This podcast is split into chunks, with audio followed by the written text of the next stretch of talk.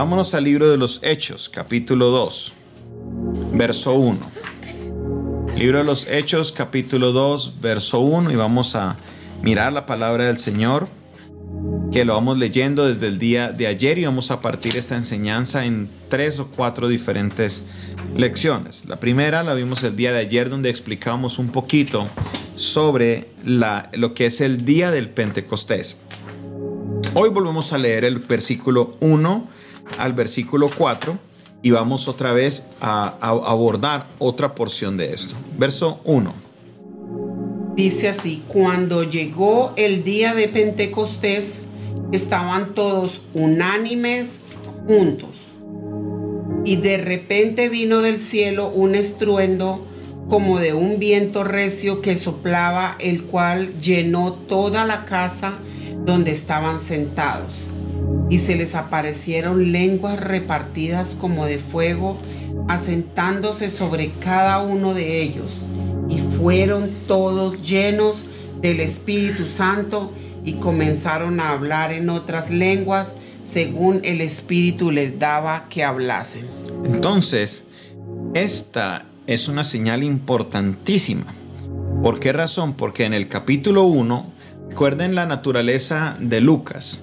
Lucas es el autor de este libro, Lucas es un médico y él está haciendo el enlace de todos los eventos para comprobarle al que lea de que Jesús realmente era quien dijo que iba a ser y que la promesa del Espíritu Santo era el sello de la obra de Cristo en, los creyentes. Entonces, en el capítulo 1 nos dice lo siguiente. Mire lo que dice el capítulo 1 en el versículo 3. Capítulo 2, perdón. Capítulo 1, verso 2. Lo tienes ahí, capítulo 1, verso 2. Dice, hasta el día en que fue recibido arriba, después de haber dado mandamientos por el Espíritu Santo a los apóstoles que habían escogido, digo, sí. a quienes también después de haber padecido, se presentó vivo con muchas pruebas indubitables, apareciéndoseles durante 40 días y hablándoles acerca del reino de Dios y, estando juntos, les mandó que no se fueran de Jerusalén, sino que esperasen la promesa del Padre, la cual les dijo, oísteis de mí. Porque Juan ciertamente bautizó con agua, mas vosotros seréis bautizados con el Espíritu Santo dentro de no muchos días. Ahí está. Entonces, esta es lo que Jesús dijo que iba a suceder. Y no es algo, o sea, ahora vemos lo que Jesús dijo que iba a suceder y lo que sucede dice, ah, sí, pasó lo que Jesús dijo, pero los discípulos no sabían en realidad, sino que creyeron en fe. Ellos dieron esos pasos en fe de que iban a recibir el Espíritu Santo, porque sus vidas corrían peligro en Jerusalén, acababan de matar a Jesús. El miedo era real, podían perseguirlos a ellos también porque ellos eran seguidores de Jesús, pero Jesús les dijo, quédense en Jerusalén y se quedaron en Jerusalén. Entonces, cuando viene el capítulo 2, es el cumplimiento de lo que Jesús les había dicho en el capítulo 1, pero lo que vamos a ver el día de hoy es una promesa importante que encontramos de la obra del Espíritu Santo que la vemos presente acá en el capítulo 2. ¿Por qué el capítulo 2 marca la historia de la iglesia? Usted, mi hermano y mi hermana que me está viendo, debe tener claro que Hechos capítulo 2 es un capítulo que marca la historia de la iglesia. Juan capítulo 14, verso 16 en adelante. Evangelio según San Juan, capítulo 14, Juan capítulo 14, por acá. Aquí está. Juan capítulo 14, verso, verso 16. Juan 14, 16 dice, y yo rogaré al Padre, y os dará otro consolador para que esté con vosotros para siempre.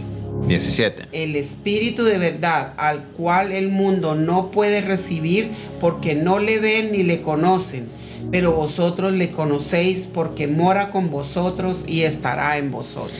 Mire el, lenguaje. Yo creo que aquí es donde es muy importante que nosotros como hijos de Dios entendamos la redacción el orden de las palabras, porque entendiendo el orden de las palabras vemos es el cumplimiento de lo que sucedió en el capítulo 2.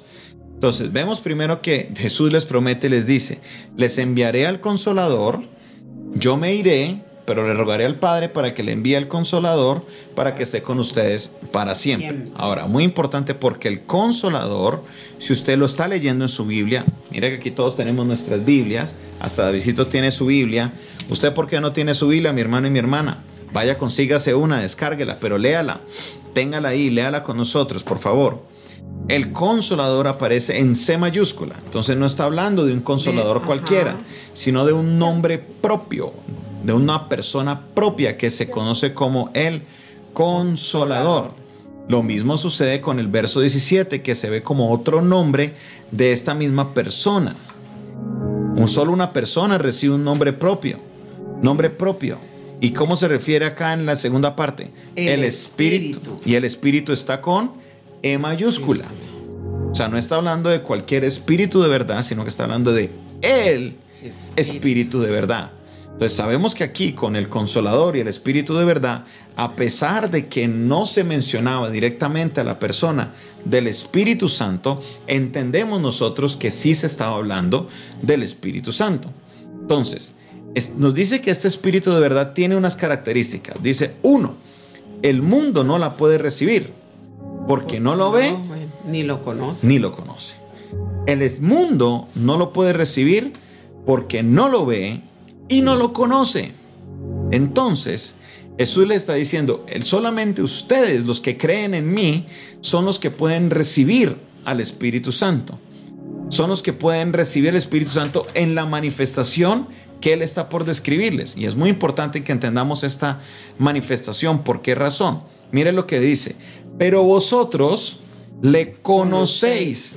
Porque mora con vosotros. Primero le dice, ustedes le conocen, ustedes sí le conocen. ¿Cómo así que le conocen? ¿Por qué le conocen? Porque es que Él mora con vosotros. Y aquí describe la obra del Espíritu Santo hasta este punto el Espíritu Santo moraba con. Es muy importante que entendamos las preposiciones que tiene el texto. Que el Espíritu Santo mora con vosotros. El Espíritu Santo moraba con Elías. El Espíritu Santo moraba con Moisés. El Espíritu Santo moraba con Eliseo. El Espíritu Santo moraba con David. El Espíritu Santo moraba con, con. Es muy importante que entendamos eso. Con. Con. Con. Con. ¿Qué es con? En este momento David está conmigo. Mi madre está conmigo. Ustedes están con nosotros. Esa preposición denota una cercanía, un, nivel de conexión. y Jesús les dice, porque es que el Espíritu Santo está con vosotros. Pero viene una profecía en este texto. Porque aparte de que Mor está con vosotros, ¿qué les dice? Estará en vosotros. En, nosotros. En vosotros. Hasta este punto, el Espíritu Santo estaba con los que creían, tenían fe. Estaba con los que Dios en su santa y potestad decidía darles de su Espíritu Santo, pero de ahora en adelante, cuando se consumara este tratado, cuando se consumara este pacto, cuando se consumara este, este testamento, este pacto nuevo, dice que estará en vosotros.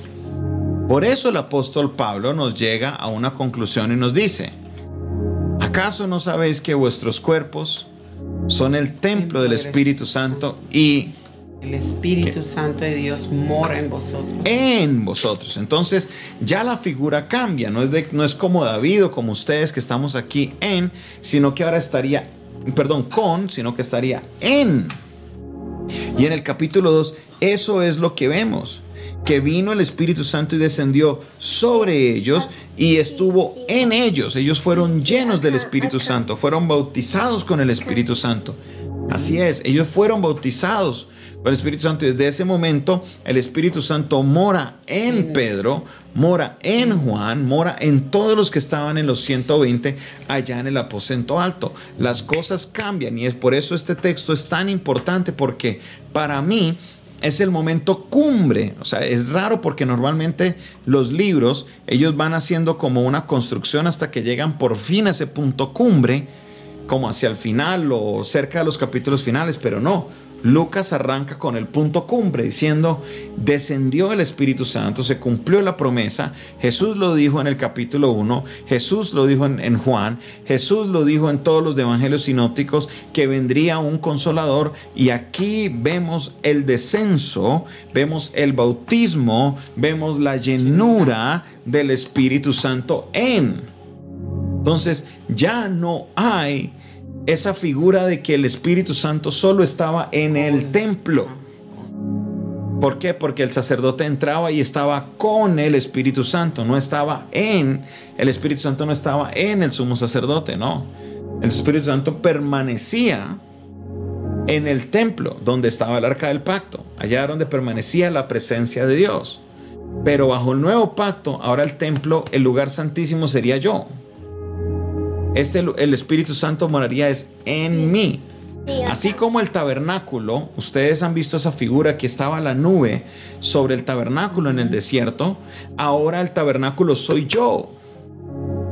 En otras palabras, así como usted ve esa figura de la columna de nube o que usted ve la figura de la, de, de la columna de fuego, ahora nosotros, cada uno de nosotros que está lleno del Espíritu Santo, tiene una columna de nube y una columna de fuego en cada uno de nosotros.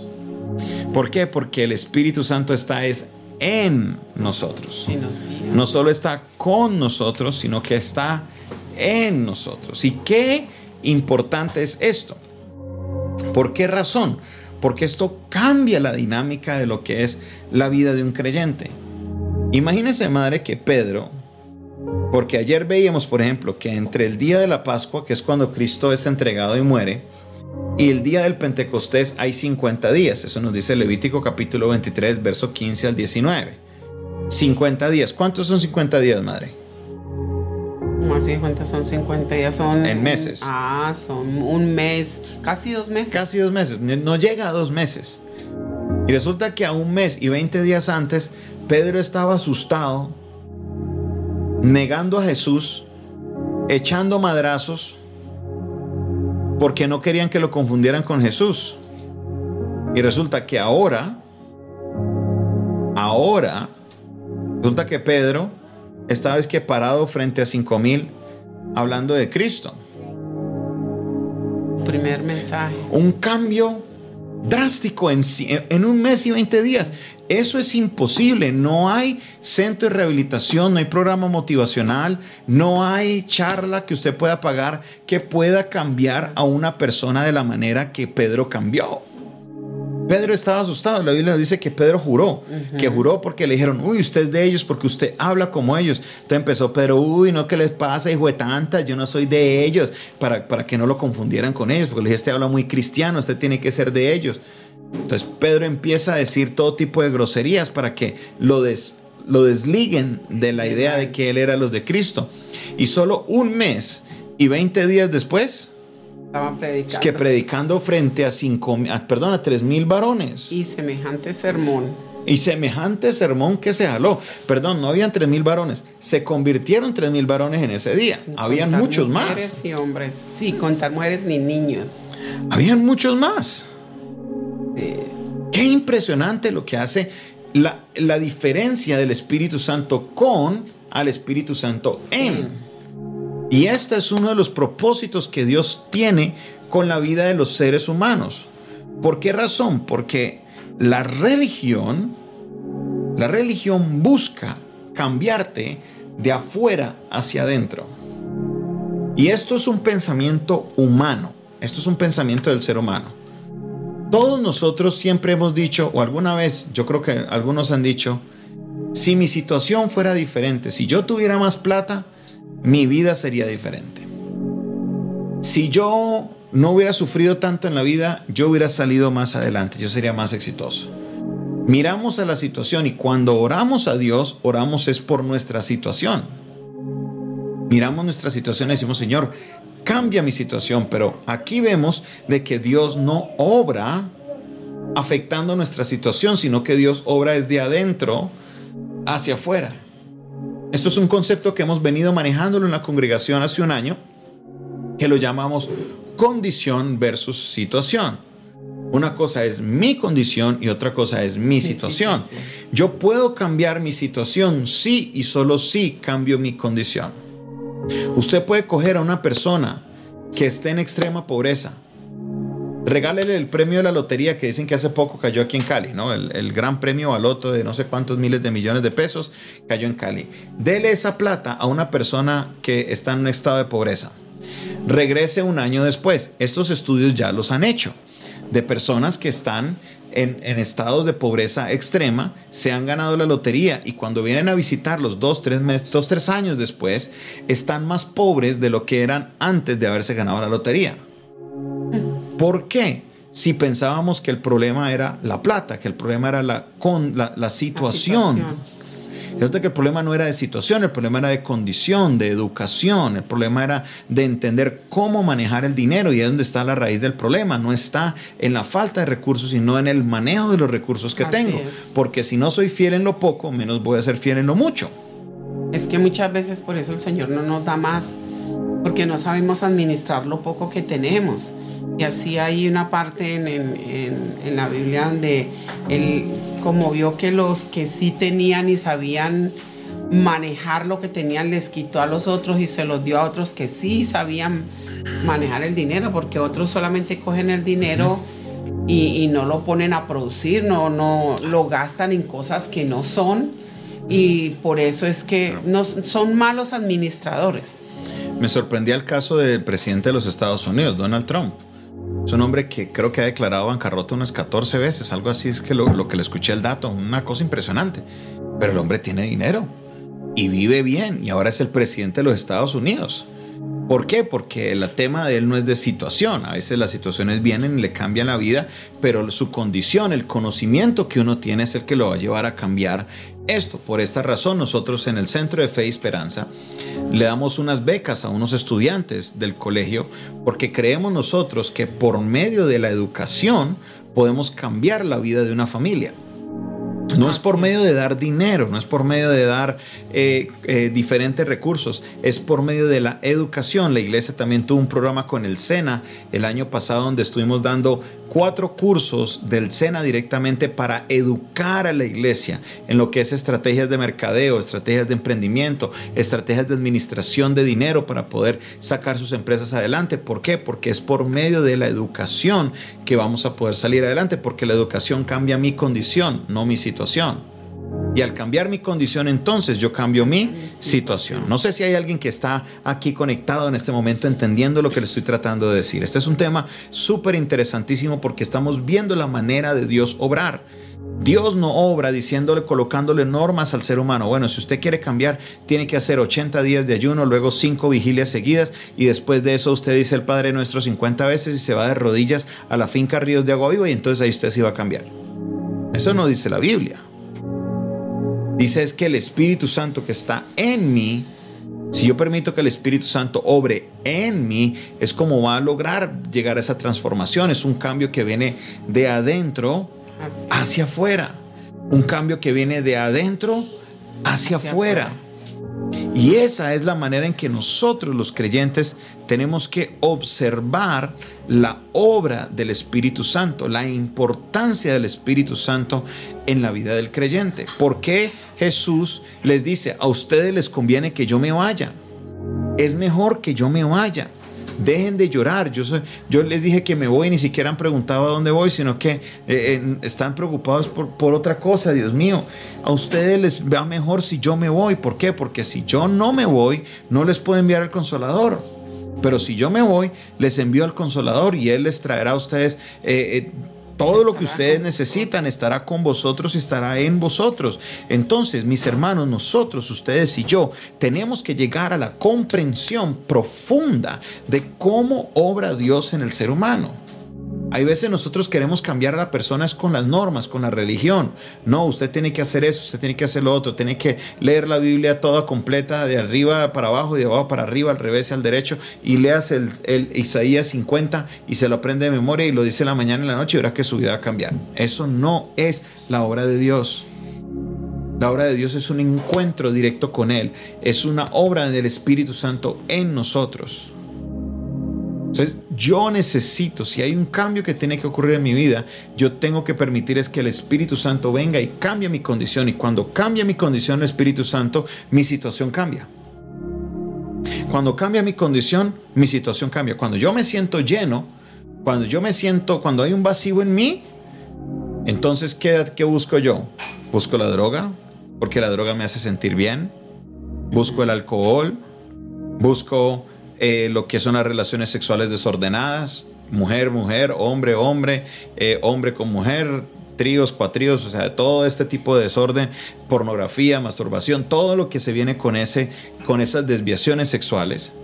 ¿Por qué razón? Porque estoy buscando una satisfacción temporal a un problema que es de adentro.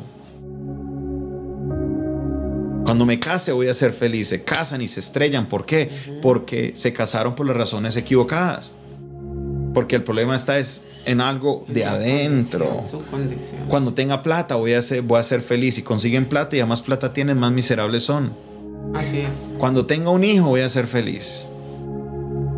Y vamos en este discurso y todo el mundo está en búsqueda de la felicidad. Todo el mundo está en busca de la felicidad. Y se nos pierde que en el texto que la felicidad nosotros la encontramos es cuando el Espíritu Santo mora en nosotros. Y nosotros estamos con esa conexión porque el Espíritu Santo de Dios es Dios en nosotros, es la presencia de Dios en nosotros, es el Espíritu Santo es la tercera persona de la Trinidad, el Espíritu Santo es Dios, como el Padre es Dios, como el Hijo es Dios, el Espíritu Santo no es inferior a los tres, el Espíritu Santo también es Dios. Si el Espíritu Santo de Dios está en mí, es porque Dios, su presencia, está en mi vida. ¿Será que has tratado de cambiar tu vida pensando que cambiando tu situación va a cambiar todo? ¿Será que has tratado de imponerle a tus hijos o a tus nietos o a tus vecinos o a tus amigos diciéndole que cambiando sus situaciones que ellos van a lograr cambiar su condición?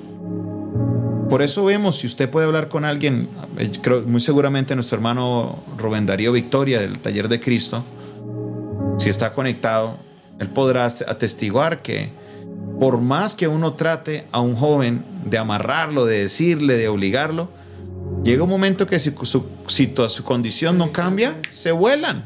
Así es. Y pueden usted darle la pastilla que para dormirlo, que métalo a un lugar, que a encerrarlo, que, que póngalo a escuchar la emisora cristiana todo el día, que póngalo a ver películas cristianas todo el día, póngalo a ayunar a las malas, haga lo que sea. Siempre va a regresar a su condición que tiene realmente por dentro, porque por más que trate cambiarlo de afuera, lo de adentro sigue siendo lo de adentro, aunque la mona se vista de seda. igual se queda. No, sigue, seguimos siendo los mismos. Y el único que puede lograr la transformación en nuestra condición es el Espíritu Santo de Dios.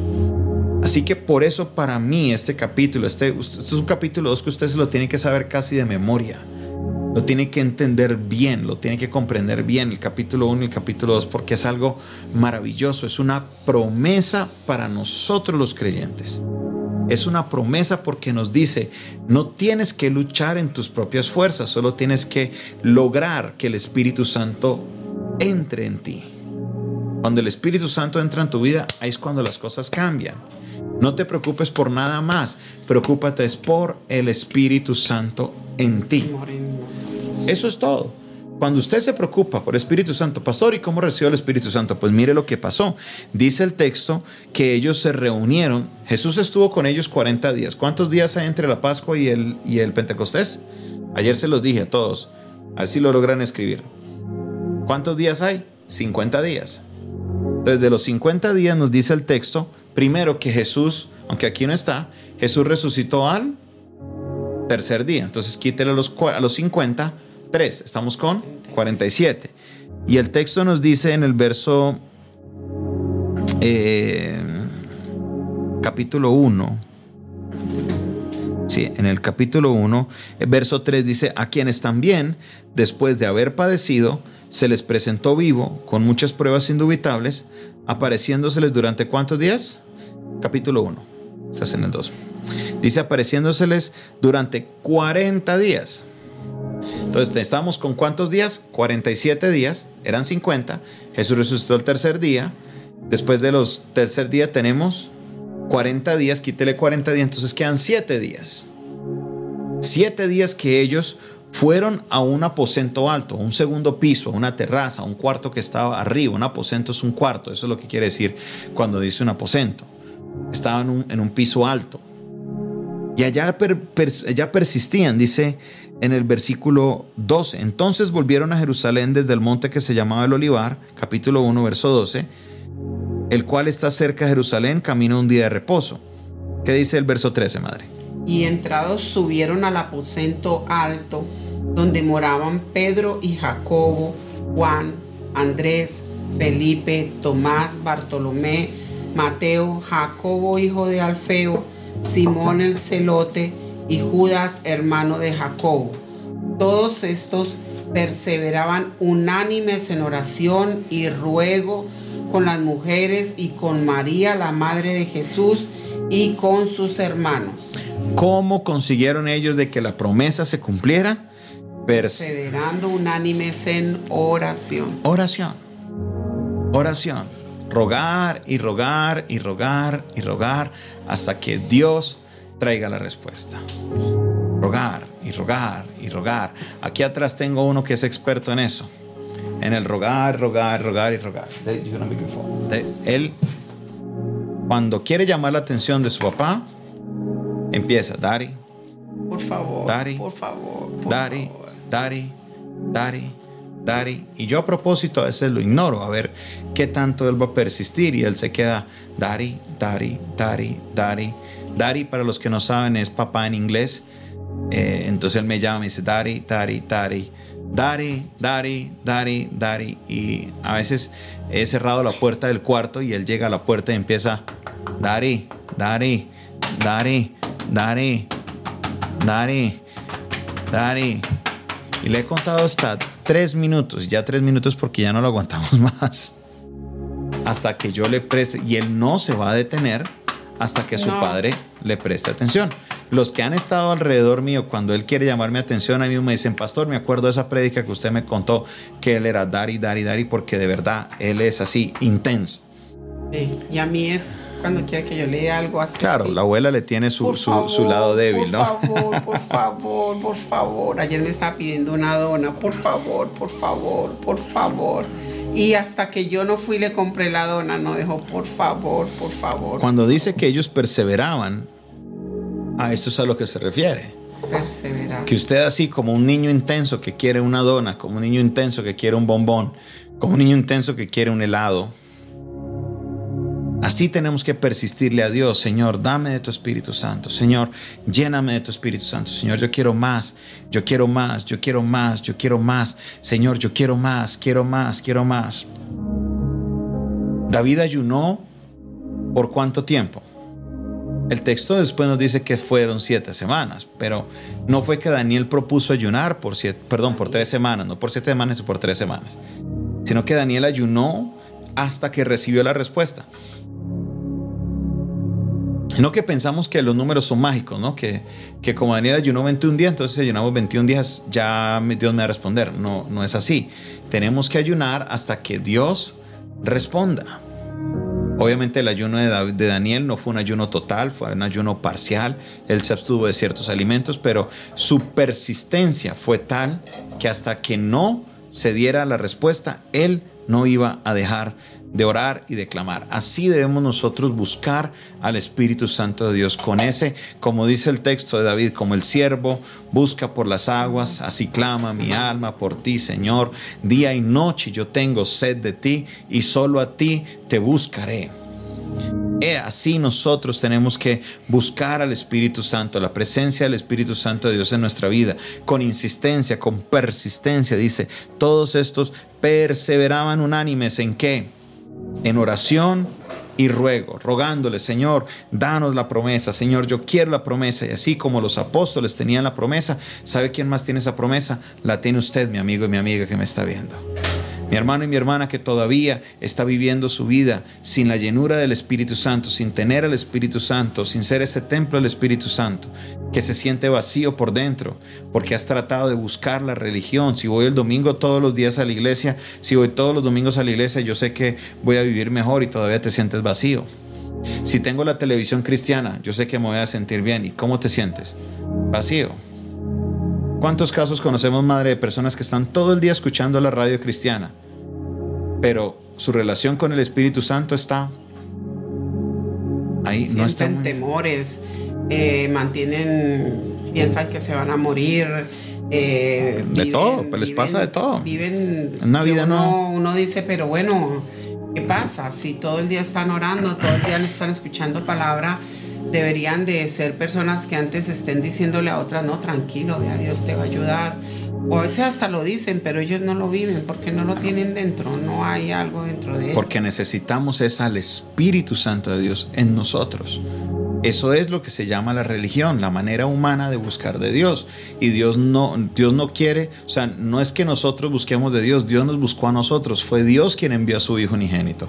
Fue Dios quien envió al Espíritu Santo. Nosotros tenemos que buscar esa respuesta en el Espíritu Santo. Así que mi hermano, mi hermana, si usted todavía no ha recibido el Espíritu Santo en su vida, hoy es un día para que usted tome la determinación y diga, Señor, yo voy a insistir y voy a persistir hasta que venga el Espíritu Santo a mi vida, hasta que venga el Espíritu Santo a mi vida. Y si me toca orar dos, tres, cuatro, cinco, seis horas persistiendo, lo voy a hacer, porque veré la gloria de Dios en mi vida. No puedo vivir un día más sin la presencia del Espíritu Santo. Y posiblemente suceda en media hora, posiblemente suceda en tres o cuatro días. No importa el tiempo que demore, valdrá la pena porque tu vida será transformada por el poder del Espíritu Santo. Y quiero decirle algo, este día lunes 12 de octubre, hemos habíamos anunciado un clamor de oración, pero no lo habíamos estructurado como tal. Vamos a tener ese clamor de oración. Vamos a tener ese clamor en el cual vamos a, a orar por un espacio de 12 horas. Las 12 horas son solo algo significativo, no es que el número 12 ni nada de eso, no. Vamos a orar por 12 horas y vamos a buscar del Señor para que Él sea trayendo la respuesta sobre, perdón, la respuesta sobre nuestras vidas, porque queremos que Dios sane nuestra tierra. Yo no sé usted, pero yo anhelo ver que Dios sane nuestra tierra. Señor, sana nuestra tierra. Este será nuestro segundo clamor. Señor, sana nuestra tierra. El primero lo hicimos el 7 de agosto. Este 12 de octubre, desde ahora, usted empiece a mandar sus mensajes. Clamor del Centro de Fe y Esperanza. Señor, sana nuestra tierra. Desde el día lunes, 6 de la mañana, hasta el lunes a las 6 de la noche. 6 de la mañana, 6 de la noche. Estaremos de 6 6 orando, clamando, insistiendo. Una de las cosas que le pediremos es el, por un mover del Espíritu Santo en mi ciudad. ¿En qué ciudad? En la ciudad donde usted esté. No tiene que ser de Cali. Usted me está viendo desde Ecuador, desde Quito. Allá va a haber un mover del Espíritu Santo en su ciudad si usted se une a clamar. Así que los que me ven desde ciudades internacionales, por ejemplo, los que están en Ciudad de México, los que están en Quito, los que están en Guayaquil, los que están en Chile, en Antofagasta, en Chile, los que están en Santiago de Chile, los que están en Buenos Aires, Argentina, los que están en Córdoba, Argentina, los que están en cualquier ciudad de los Estados Unidos o cualquier ciudad de España, inviten a sus compañeros de la iglesia para que se unan a este clamor. Serán 12 horas por un mover del Espíritu Santo de Dios para su vida.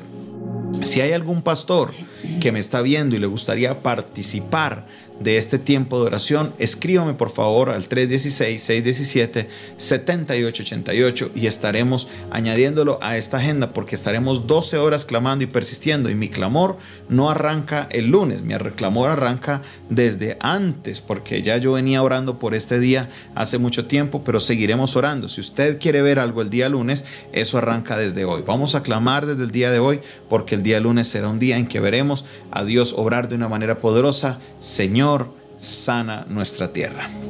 El Espíritu Santo la venida del Espíritu Santo transformó a un grupo de 120 y con estos 120 revolucionaron el mundo entero. ¿Qué pasará cuando el Espíritu Santo descienda sobre tu vida? Cuando descienda sobre los miles que nos están viendo en esta hora. ¿Qué sucederá? ¿Qué piensas, madre? cambiaría el mundo, cambiaría muchas familias, muchos hogares. Creo que muchos hogares se, reconstruirían, eh, muchos hijos volverían a sus casas, dejarían el vicio. Eh, no, el mundo cambiaría totalmente, totalmente. Así que... Iglesias llenas. Todo, todo sería algo impresionante. ¿Por qué? Porque un mover del Espíritu Santo es lo que estamos necesitando. No necesitamos de programas eh, que nos hagan famosos, no necesitamos de estructuras de aire acondicionado, de pantallas LED, no necesitamos de grandes orquestas de sonido, necesitamos es un mover del Espíritu Santo. Eso es todo lo que necesitamos. Y yo estoy convencido de eso y espero que todos los hombres y mujeres, todos los jóvenes, todos los niños y niñas que nos están siguiendo, que dicen con nosotros, queremos ver a nuestra ciudad transformada, en este tiempo puedan decir, vamos a hacer algo por mi ciudad, vamos a hacer algo por mi nación. Conclusiones de esta enseñanza, pastora. Necesitamos anhelar el Espíritu Santo. Necesitamos o debemos anhelar ser llenos del Espíritu Santo. Porque como estamos hablando, si en este tiempo transformó vidas, si, si Pedro pudo ser cambiado en hora y minutos, ¿cuánta gente no cambiaría? ¿Cuántos predicadores y pastores que últimamente ya no hay, escasean? Porque yo por eso mismo, porque yo creo que hemos perdido ese sabor, nos hemos dedicado más a, a lo material y hemos olvidado lo que realmente interesa. Por eso pienso que hoy en día no hay predicadores, no hay pastores realmente que amen la obra, que estén dispuestos a dar su vida por las almas y necesitamos, necesitamos anhelar la llenura del Espíritu Santo para poder cambiar vidas, no cambiar como de, decimos de afuera para adentro, no, de adentro para afuera. Porque siempre estamos esperando que la gente se vista mejor, que la gente se corte el pelo, que las mujeres no se lo corten, que las mujeres no se pongan aretes en toda parte pero se nos olvida que si nosotros en vez de querer cambiar esas cosas, a veces en nuestros hijos, a veces en nuestra familia, a veces en personas que llegan nuevas a la iglesia, a veces las espantamos con eso de querer decirle, mire, vístase mejor, póngase a y, las espantamos cuando si nosotros dejamos que sea Dios quien haga la obra, Él mismo va a convencer a esa persona de que ese piercing no está bien, de que la blusa escotada no está bien, de que la falda corta no está bien. Eso lo hace el Espíritu Santo. No lo hacen las personas. No piensen cambiar a la gente. Es el Espíritu Santo lo único que lo puede cambiar. Y yo creo que lo más importante ahora es que anhelemos no escuchemos esto por oír. Anhelemos, no realmente anhelemos que el Espíritu Santo esté en nosotros. Y los que ya lo tenemos, anhelemos en cada día renovar, en ser más llenos del Espíritu Santo. Porque si hemos cambiado, Dios puede hacer otras cosas más grandes en nuestra vida como lo hemos esperado. A veces anhelamos ministerios, a veces anhelamos cosas, pero nos hace falta eso, ser llenos del Espíritu Santo. A ese punto, madre, que usted hacía, recuerdo una vez que estábamos en un culto de jóvenes, yo estaba no de pastor de la iglesia, sino estaba de pastor de jóvenes, apenas estaba empezando. Y le, no teníamos servidores, entonces dos o tres servidores de los adultos nos pidieron el favor o nos se ofrecieron que podían ayudarnos en el culto de jóvenes. Entonces estábamos en uno de esos sábados cuando entra un muchacho con su gorra y con su arete y como que el augier no se fijó cuando él entró. Entonces mientras caminaba desde la puerta hasta la silla, yo la veo que ella se viene como que caminando rápido detrás de él y le veo el arete y dije de una vez, esta hermana le va a decir algo. Entonces yo me voy corriendo y la freno le digo, hermana, déjelo. Pastor, es que tiene un arete que tiene la gorra. Y dije, déjelo, déjelo. Y sucedió algo, mm, algo sobrenatural. Este joven llegó se, acomodó en la silla que se iba a hacer y empezó así a levantar las manos como tratando de, de, hacer algo conforme a lo que se estaba haciendo en el grupo. Era una persona claramente nueva. Pero mientras estaba así, llegó y hace como que, mm, ay, se quita su arete, se quita su otro arete y se quita su gorra. Sin nadie decirle absolutamente nada. Yo le garantizo que donde la Ogier le diga algo, se va ese muchacho de la iglesia o no se lo quita en rebeldía. Le dice, no, aquí yo estoy, me dejo mi arete para que no me moleste. Pero el que le habló fue el Espíritu Santo, Dios, el que lo hizo caer en cuenta. Fue el Espíritu Santo que lo redargulló en ese momento y ese joven caminó con el Señor. Entonces, a eso es a lo que Dios le está apuntando, no yo no nosotros los seres humanos, porque nosotros siempre vamos a pensar la manera que si cambia mi situación, yo sé que la vida va a ser diferente. Ay, si yo tuviera un millón de dólares, ¿qué tantas cosas no haría? Ay, si yo tuviera esto, ay, yo no sé qué tantas cosas haría. Estamos pensando siempre en nuestra situación. Señor, cambia mi situación. Señor, cambia mi enfermedad. Señor, cambia mi esto, cambia mi otro, cambia mi aquí, cambia mi allá. ¿Cuántas personas no sufren hipertensión? ¿Y qué es lo que, cuál es el problema de la hipertensión? La comida. La alimentación. La alimentación o la falta de ejercicio. Pues queremos es que Dios cambie mi situación, que es la hipertensión, pero no queremos nosotros cambiar nuestra alimentación y nuestros hábitos de ejercicio. En, pocas palabras, que nos sane de la hipertensión, pero seguimos comiendo papas, eh, grasas y durmiendo todo el día y sentados comiendo y, y, así no va a ser. Así no va a ser. Si yo quiero un cambio en mi situación exterior, primero debo cambiar en mi situación interior. Así que esta es la palabra de Dios para el día de hoy. Pastor Anida nos dirige en una oración para concluir. Señor, gracias por tu palabra. Gracias Dios por este libro de los hechos, un libro hermoso, Señor, que tú lo has dejado, oh Dios, para que sea de bendición a nosotros, Señor. Gracias, Padre, porque sabemos que sin el Espíritu Santo, Señor, no somos nada.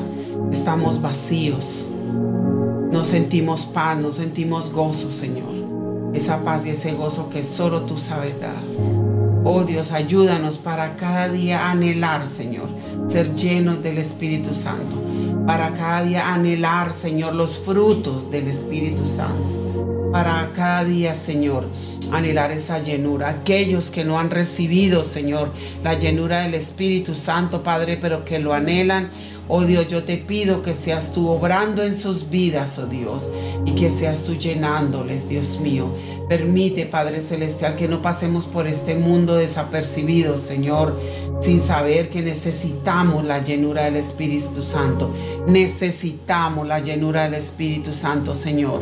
Ayúdanos, Espíritu Santo de Dios, ven en esta noche. Espíritu Santo, ven sobre cada hogar, sobre cada vida. Oh Dios Todopoderoso, y llénanos de tu presencia. Prepara nuestros corazones, Señor, para aquel momento cuando vengas a llenar, Señor, estos corazones estén dispuestos para recibir, Señor.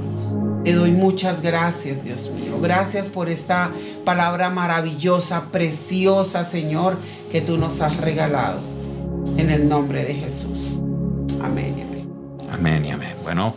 Esta fue una producción del Departamento de Comunicaciones del Centro de Fe y Esperanza, la Iglesia de los Altares, un consejo oportuno en un, momento, de, crisis. Se despide de ustedes el día de hoy.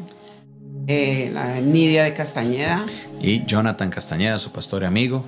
Y les recomiendo, les recomiendo que estén pendientes porque este lunes será un día maravilloso. Es un día lunes festivo en casi toda Latinoamérica que se celebra la llegada de Cristóbal Colón a, a estas tierras y yo sé que en gran, muchas partes del mundo es un día festivo, así que vamos a regar la voz. ¿Cuántos pueden declarar con nosotros, Señor, sana mi tierra? Señor, sana, nuestra tierra. sana nuestra tierra. ¿Cuántos lo pueden decir? Diga conmigo, Señor, sana, nuestra, tierra. Vamos a hacer un día de clamor, de bendición, porque veremos la gloria de Dios derramarse sobre nuestras vidas.